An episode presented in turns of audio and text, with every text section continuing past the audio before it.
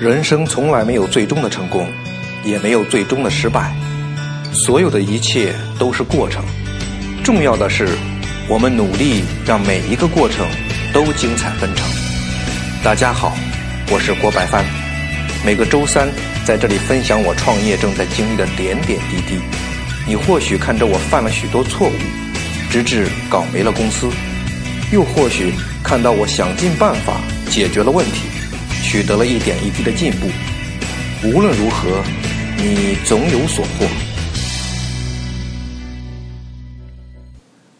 你好，我未曾谋面的朋友，我是你的朋友郭白帆。啊，这几天苏州又开始下雨了。苏州这个冬天呢，好像就是这个样子，给我的感觉就是好像三天有两天在下雨。呃，天气预报说后面几天。全国大范围降温，冬天呢，这最能体现的这个就是到家里之后的这种温暖了。你呀，从外面顶风冒雪的回来，你一踏进家门的那一瞬间，你就会感觉啊温暖很多啊踏实很多啊！大家伙都注意保暖啊！工作结束，早早回家。不知道今天在听音频的你啊，我很好奇，你不知道你身在哪里啊？你是呃回家的路上啊，工作中出差到另外一个城市啊？好吧，我这个人呢，偶尔也会有点这个小矫情，呃，估计跟那个上学的时候看了太多嗯这文艺青年的书有关。好了，那个这几句话算作咱们今天聊天的这个引子吧。啊，创业可以有这个乐观主义精神啊，甚至是诗人的情怀，但是也必须清楚面对呃当下的困难，嗯，还有要知道自己要做的事情。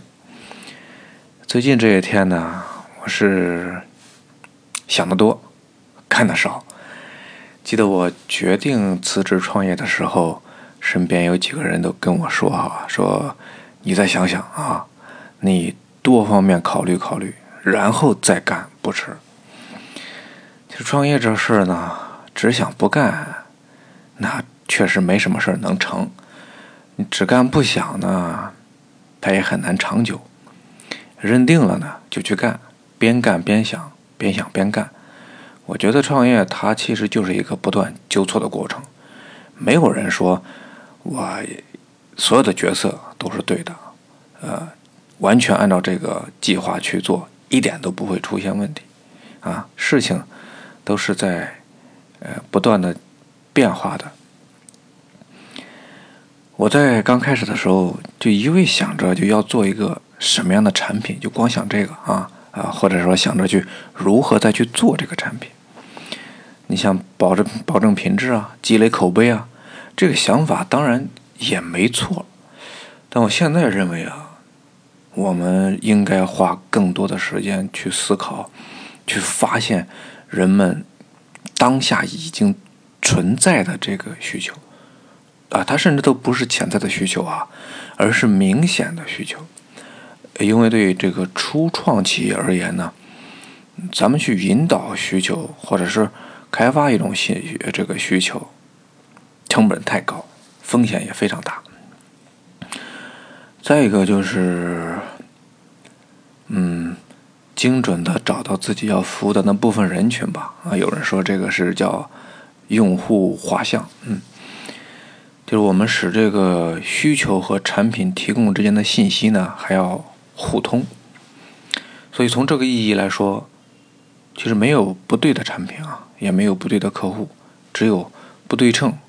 嗯，或者说是没有互通的这种信息，就是在这个产品和用户之间，啊，就是我不知道你的需求啊，你也不了解我的服务，这就好比非要去劝说啊，花五万块钱买个包的人啊，说你别花那冤枉钱了啊，其实这个包呢，做出来顶多五百块钱，其实因为对。对于买奢侈品包的人来说呀，便宜、省钱、划算，这不是他要的需求。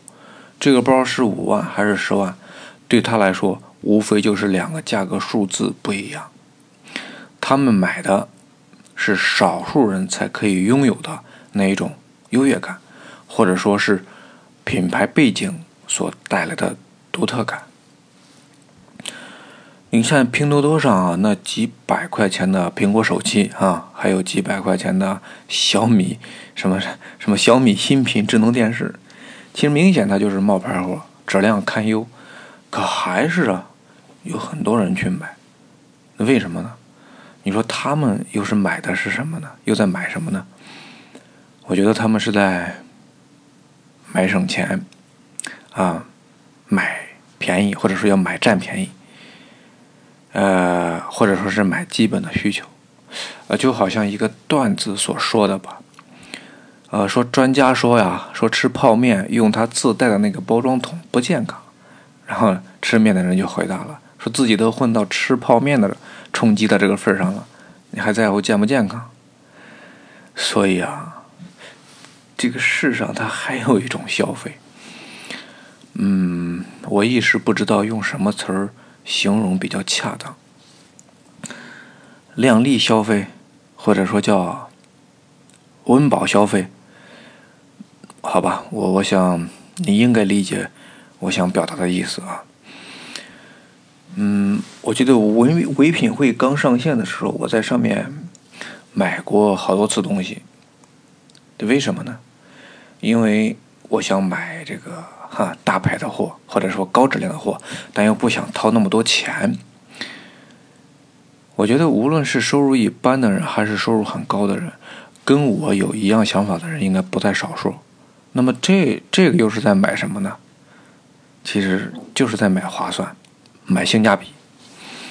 所以，唯品会在这个淘宝啊、天猫啊、京东啊这个大电商已经相对成熟。且在市场上啊激烈厮杀的时候，它还能成长起来。虽然现在啊啊，现在它卖的其实也不全是套大牌了，也有其他的一些啊从没听说过的啊品牌。毕竟大牌它哪有那么多的尾货让你不停的去一折两折的处理？但它啊还是靠着这个卖点起来了哈。所以追求性价比的这个人的占比啊。还是很大的。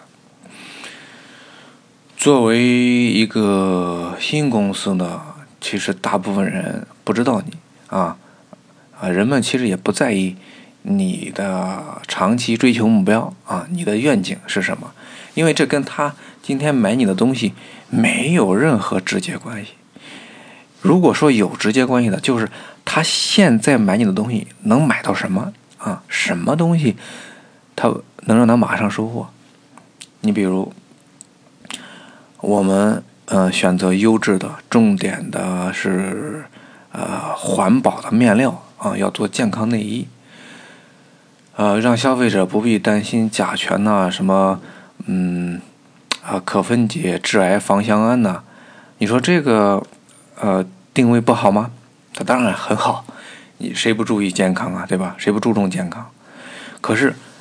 这个好处，它不能马上让消费者看到、接收到，因为甲醛呢、可分解这个致癌芳香胺呢，它的危害也不是说你穿上含有这些东西的内衣，身体就会马上不适啊。它是因为它是日积月累、潜移默化的危害，所以这个你没有办法做很强烈的对比。这个提炼不出特别让人动心的卖点，所以只有环保面料真的是远远不够的，特别是对于一个呃新品牌、新公司来说，就是我们还必须有一个让人一看就动心的卖点，比如说性价比，啊，就是。